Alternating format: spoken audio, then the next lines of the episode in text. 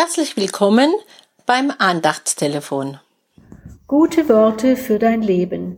Wir hören heute auf die Weihnachtsgeschichte von Dieter Kohl, einmal ganz anders erzählt. Sebastian stand im Wohnzimmer vor der Weihnachtskrippe und kaute auf seiner Unterlippe. Das tat er immer, wenn er intensiv nachdachte. Du Vater, Warum wird Gott an Weihnachten ein Baby? Hä?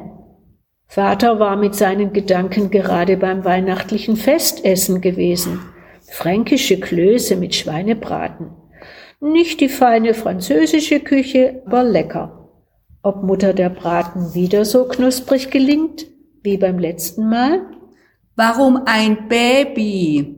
Sebastian blieb beharrlich. Ja, Weißt du, ich glaube, Gott wollte den Menschen nahe sein. Er wollte, dass sie ihn verstehen. Sebastian hatte Vater mit seiner Frage offensichtlich überrascht. Als Baby. Sebastian schüttelte den Kopf. Wenn Gott wollte, dass die Menschen ihn besser verstehen, dann hatte er sich keinen guten Weg ausgewählt. Was sollte denn da ein kleines Kind? Vater hatte sich inzwischen gefangen. Ich habe da mal eine Geschichte gehört, mit der man das vielleicht etwas besser verstehen kann. Mal sehen, ob ich sie noch zusammenbekomme. Sebastian rückte seinen Stuhl an den Sessel heran, in dem Vater saß. Er setzte sich still hin.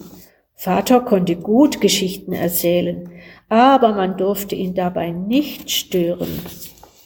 Also, ich glaube, die Geschichte ging so. Eines Tages war der alte Lord mit seinem Sohn in den Wald gegangen. Sie schritten zwischen den mächtigen Bäumen hindurch. Der Lord hatte beschlossen, alle fällen zu lassen. Schon bald würde man hier das Klingen der Äxte und die Rufe der Arbeiter hören.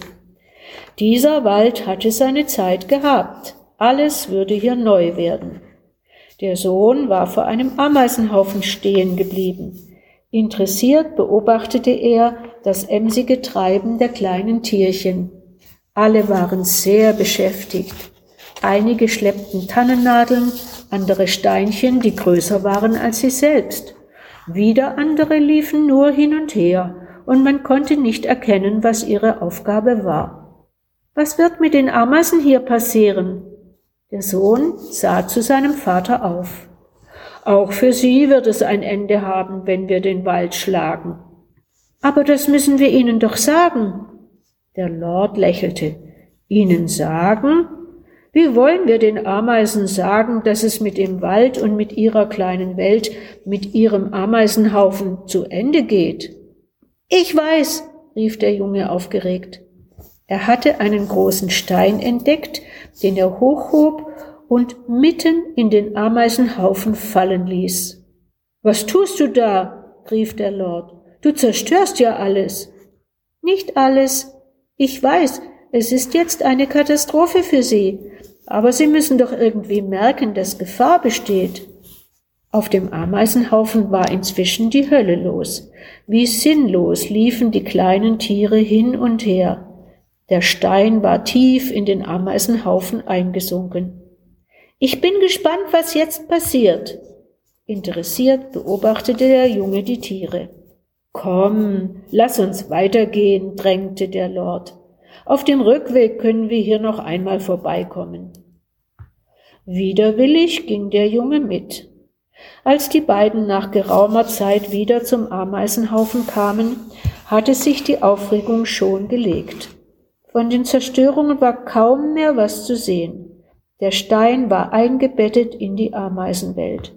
Das Ameisenleben ging wieder seinen gewohnten Gang. Sie haben nichts begriffen, rief der Junge aus. Alles ist wie vorher.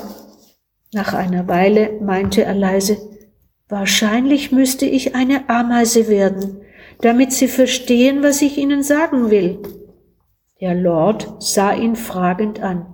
Ich müsste ganz klein werden, einer von ihnen, müsste ihre Sprache sprechen, in ihrer Welt leben. Ja, der Lord nickte. Das wäre wahrscheinlich die einzige Möglichkeit.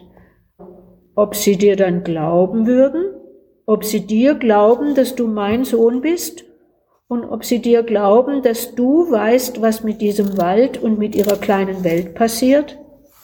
Man müsste es versuchen, sagte der Junge.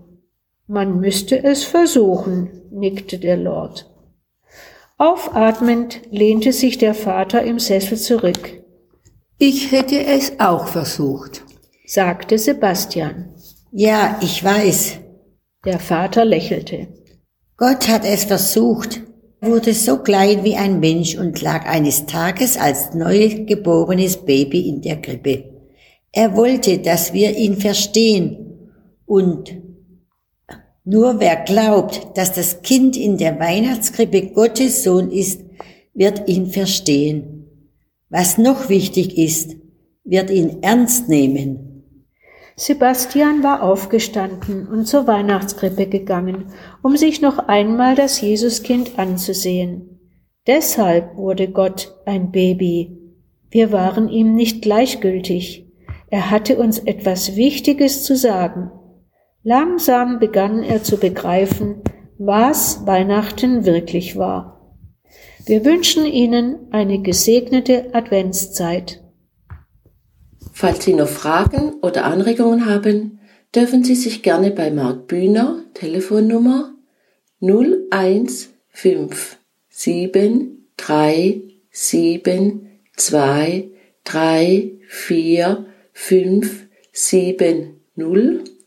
oder bei Dorothee Reinwald, Telefonnummer 0152333761561 melden.